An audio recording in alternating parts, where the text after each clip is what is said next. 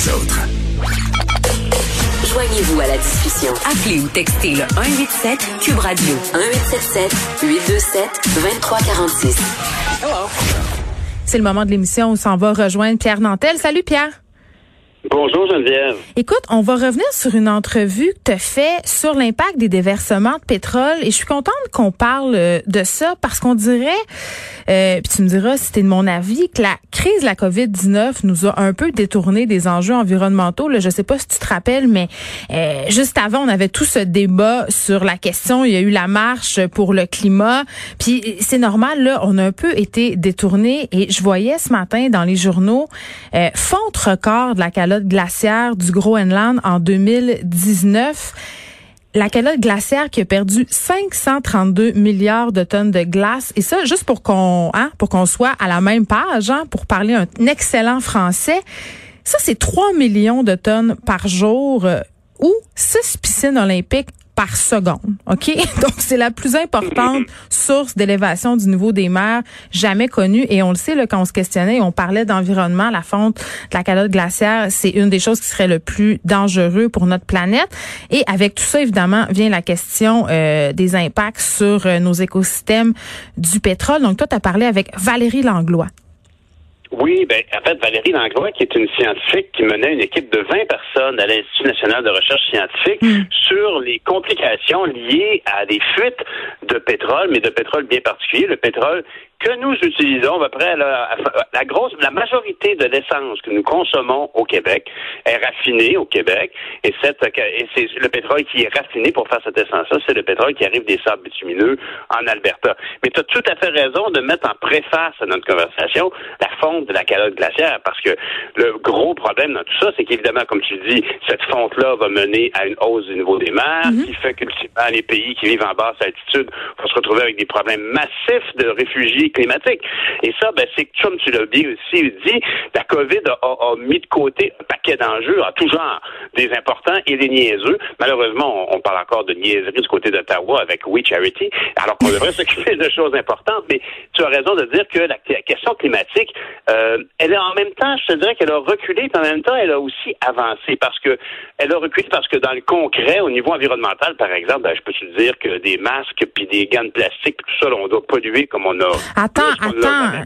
T'as tellement raison. Est-ce que, comme moi, t'es témoin chaque jour euh, de petits masques bleus qui jonchent un peu la ah. route, euh, les vidanges, il y en a partout? Mais c'est c'est qu'on peut espérer que les gens l'ont échappé, mais ils devraient le ramasser. Mais s'ils l'ont mis dehors, euh, comme ça, c'est encore bien pire. Mais qui va vouloir toucher à ça? Mm. C'est, c'est supposément on porte des masques pour garder nos microbes, puis là, on les met à terre. Mais ceci dit, le climat, l'environnement, euh, évidemment, paye cher que le fait que l'attention est complètement ailleurs. Et c'est ça, ces questions-là de détritus et d'utilisation de plastique un peu partout, de produits jetables, c'est effectivement problématique. Par contre, euh, euh, la crise, euh, la crise de la COVID a quand même été nommée à maintes reprises comme étant liée au réchauffement climatique. Euh, Madame chez nous, Laure Varidel, parlait de la du fait que ce sont des zoonoses, ce sont donc des, des, des, problèmes qui sont liés au monde animal qui se transmettent du côté mhm. de l'humain. Et ça, c'est étroitement lié au réchauffement climatique, au fait qu'on on, on, diminue constamment les environnements naturels où ces zoonoses-là vivent dans leur petit coin fermé sans nous achaler. Tout d'un coup, ça s'en vient vers nous à cause du réchauffement climatique. Alors, le réchauffement climatique est, une crise que nous avons. Moi, tu sais, j'ai même perdu mes élections fédérales sur ce sujet-là. Je considère qu'on devrait avoir une approche fédérée, tout le monde ensemble pour travailler. C'est pas, pas à gauche, pas à droite, c'est pas conservateur, c'est pas vert. Mais en même temps, euh, Pierre, tu sais je pense que peut-être un des points positifs de la crise de la COVID-19 par rapport à l'environnement, c'est que ça nous a peut-être fait réaliser, même si c'est pas une crise environnementale à tout point de vue, la crise de la COVID-19, qu'on n'était pas à l'abri. Trouve, Trouves-tu que c'est comme un peu notre reality check planétaire? Tu sais, dans ma tête, euh, une pandémie, là, c'est dans un film de zombies. À partir de cette année, je pense plus ça, là. Ben, tu as tout à fait raison. Puis je pense que tout le monde a, pas mal tout le monde a fait ce constat-là.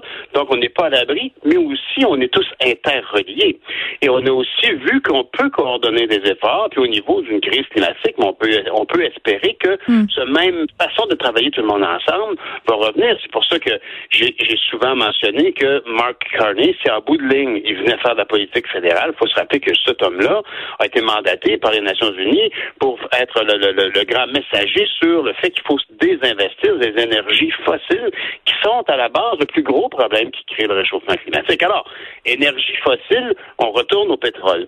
Et du côté du pétrole, finalement, en Alberta, la particularité, c'est que le pétrole, dont on parle beaucoup, là, on a de très grosses réserves, mais c'est quand même, faut le reconnaître, c'est comme si on avait storé du sirop d'érable dans la plage d'Oka.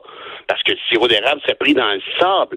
Il est là, mais il faut travailler fort en maudit pour aller le chercher. Ben, c'est ça. Alors, c'est la même chose pour le pétrole, qui a une texture de beurre de pinot avec beaucoup de sable dedans et tout ça. Il faut, il faut donc travailler fort. Et pour, quand on dit travailler fort, ben, il faut utiliser de la vapeur. Puis la vapeur, elle est créée à partir des eaux environnantes, mais surtout réchauffée avec beaucoup, en général, c'est avec du gaz naturel. Puis le gaz sur place, il, est abondant dans cette région-là du Canada, mais il n'empêche que quand on l'utilise, quand on le brûle, ben là, on, on génère des gaz à effet de serre. Et c'est pour ça que, actuellement, mondialement, les gens s'intéressent de moins en moins au pétrole canadien parce qu'ils savent que c'est un pétrole qui a un coût environnemental, malheureusement, très fort, hmm. très gros, beaucoup plus gros que les autres. Oui, mais quand on parle aux pétrolières, là, Pierre, ils nous disent tout le temps la même affaire. Ils nous disent c'est absolument possible d'extraire le pétrole du sol et de le faire voyager sans trop avoir d'impact sur les écosystèmes. Première chose ici dans ce que tu dis, c'est que c'est vrai qu'ils nous le disent souvent cette affaire-là, mais la vérité, c'est que c'est important de maintenir la pression parce que l'exploitation des sables bitumineux en Alberta pourrait se faire effectivement de façon beaucoup moins dommageable au niveau de l'environnement. Parce que, par exemple, si on voulait faire bouillir l'eau puis faire la vapeur qui sépare le sable et l'huile dans les sables bitumineux, ben, si on prenait de l'électricité, par exemple, ben ça serait, il n'y aurait plus de problème au niveau de l'émanation de gaz à effet de serre pour générer la chaleur, ça serait électrique. Alors, mais personne s'intéresse à ça parce que les entreprises au Canada exploitent des gisements puis veulent investir le moins possible puis aller chercher hmm. le plus de ressources et d'argent possible. Les redevances pour les Albertains sont très, très, très, très basses. Oui, les Albertains travaillent bien sûr qu'ils travaillent dans les sables bitumineux, mais les redevances, en tant que, tu sais, quand on parlait que Maurice Duplessis va aller le faire du Québec à Saint-Saëns-de-la-Tonne, des choses comme ça, ben, c'est un peu ça qui se passe au niveau du pétrole albertain dans les sables bitumineux. Alors, il y a très peu de redevances. Toujours est-il que les compagnies pétrolières qui les hmm. exploitent n'ont pas intérêt à se, à se casser le basic, à trouver des méthodologies plus propres, moins, qui me prennent moins d'énergie et donc qui polluent moins, tant que le gouvernement ne fera pas une priorité. Alors, c'est pour ça qu'on on, on, on, doit contester cette espèce de non, non, tout va très bien, les, les sables bitumineux, c'est plus propre que jamais. C'est impossible. Mais il faut toujours se rappeler. Imagine un, litre de mélasse dans une plage, récupère la mélasse, imagine l'énergie, ben ça, cette énergie-là, hmm. c'est sûr qu'elle va pas polluer. Tu fais pas ça avec des Legos ou avec la paille. Mais tu sais, regarde, je vais te donner un exemple de chez nous. Là. Moi, je viens du lac Saint-Jean, du Saguenay-Lac-Saint-Jean. Et il y a ce projet, évidemment, par GNL Québec d'un gazoduc qui passerait euh, par ce territoire-là. Tu sais, là-bas, en ce moment, les gens ont besoin de jobs et c'est le cas dans beaucoup de régions du Québec. Ça crée de l'emploi.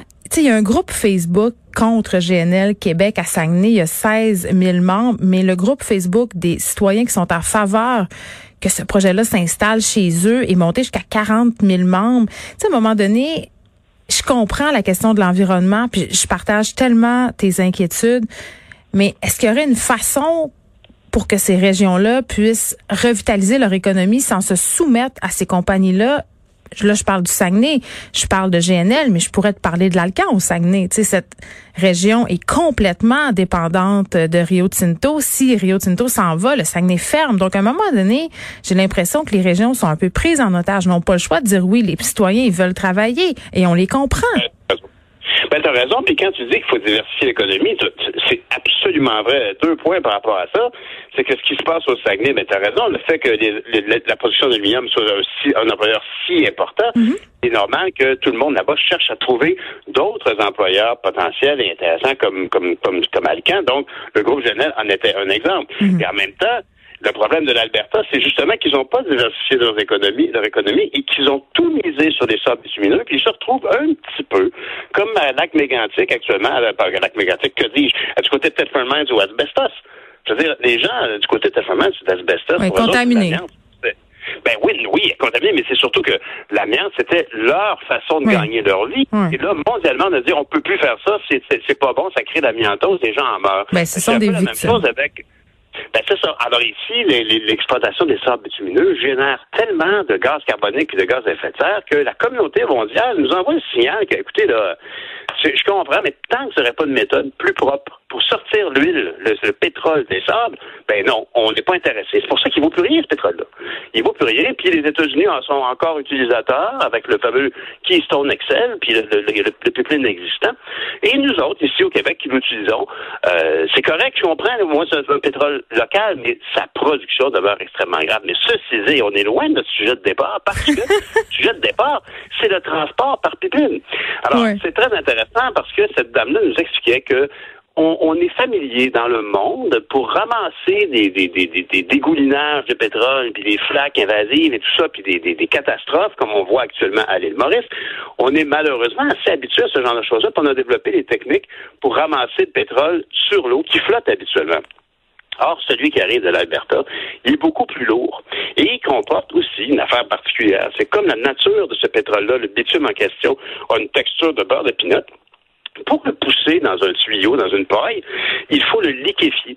Et le liquéfier avec d'autres produits qui, eux, sont encore sont, très toxiques. En tout cas, ils sont certainement très différents du pétrole d'origine. Alors, la méthodologie pour retirer le pétrole de la nature est différente de ce qu'est l'expertise mondiale en eau salée avec du pétrole normal.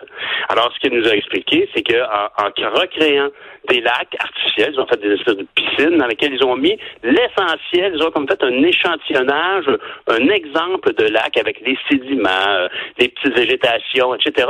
Et donc, ils ont simulé un lac, puis dans ça, après qu'ils sont assurés que la composition était très proche d'un vrai lac, ils ont versé, je pense, juste deux litres de ce, du bitume en question dans l'eau. Ils ont fait l'observation, puis ce qu'ils ont constaté, c'est que le pétrole en question coule au fond. Ben, c'est beaucoup plus c'est vraiment dramatique parce que ramasser du pétrole à la surface, ça se fait.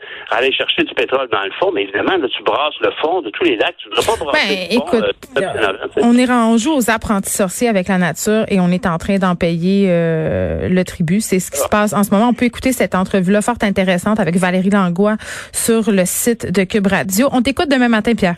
Non, pas demain, lundi. Ah, je pense tout le temps qu'on on est on est la fin de semaine. On on fait pas de la radio 7 jours sur 7 nous, nous deux. À lundi. Bon week-end, Geneviève.